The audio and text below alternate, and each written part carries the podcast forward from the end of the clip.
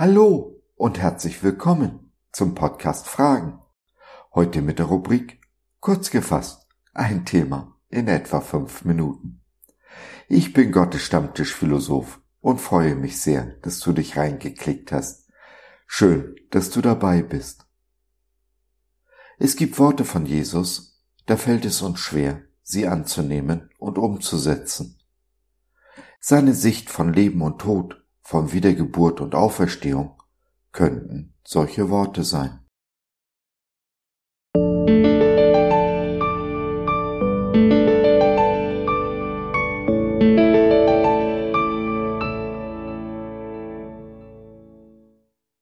Neues Leben und Wiedergeburt. Der Kreislauf von Leben und Sterben. Denn wer versucht, sein Leben zu bewahren, wird es verlieren. Wer aber sein Leben um meinetwillen und um der guten Botschaft willen verliert, wird es retten.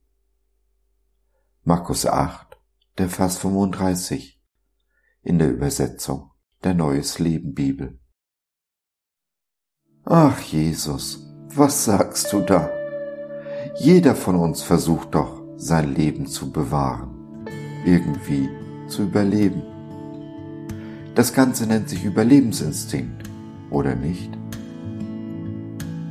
Du aber sprichst von einem neuen Leben, von Wiedergeburt. Das hat schon der weise Nikodemus nicht verstanden. Wie dann wir? Wir ziehen das neue Leben, das du uns anbietest, an wie einen neuen Mantel über die alten Kleider. Oder anders ausgedrückt, wir halten uns an die gängigen Moralvorstellungen, aber unser Herz ist unberührt, unverändert.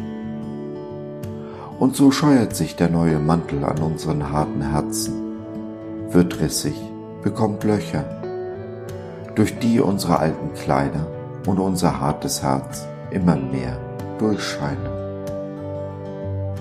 Nein, und das machst du sehr deutlich. Es geht nicht um einen Klamottenwechsel. Es geht um nichts weniger als Tod und Auferstehung. Der Tod kann uns Angst machen. Ja, aber wenn wir ihn im Licht der Auferstehung sehen, verliert er seinen Schrecken. Der Tod ist nicht mehr das Ende, sondern ein Neubeginn. Und genau diesen Neubeginn braucht es in einem Leben mit Jesus.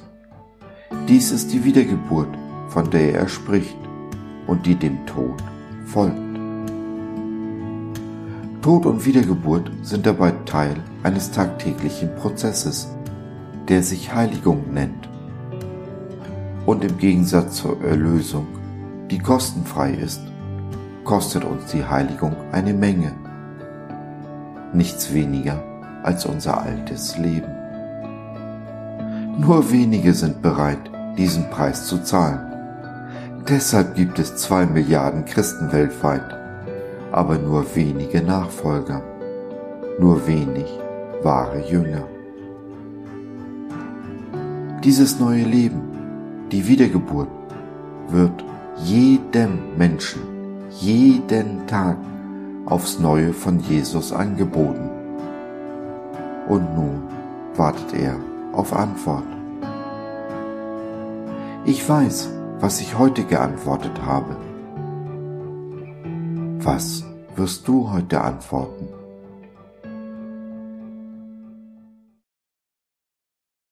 Wir alle haben Fragen, um wahrlich nicht auf alles eine Antwort. Aber wir können uns gemeinsam auf die Suche machen, uns gegenseitig helfen Antworten zu finden. Nimm doch Kontakt mit uns auf oder nutze unser Info- und Seelsorgetelefon. Wir hören dir zu, beten für dich und mit dir und gehen die zweite Meile mit dir. www.gott.biz Glaube von seiner besten Seite.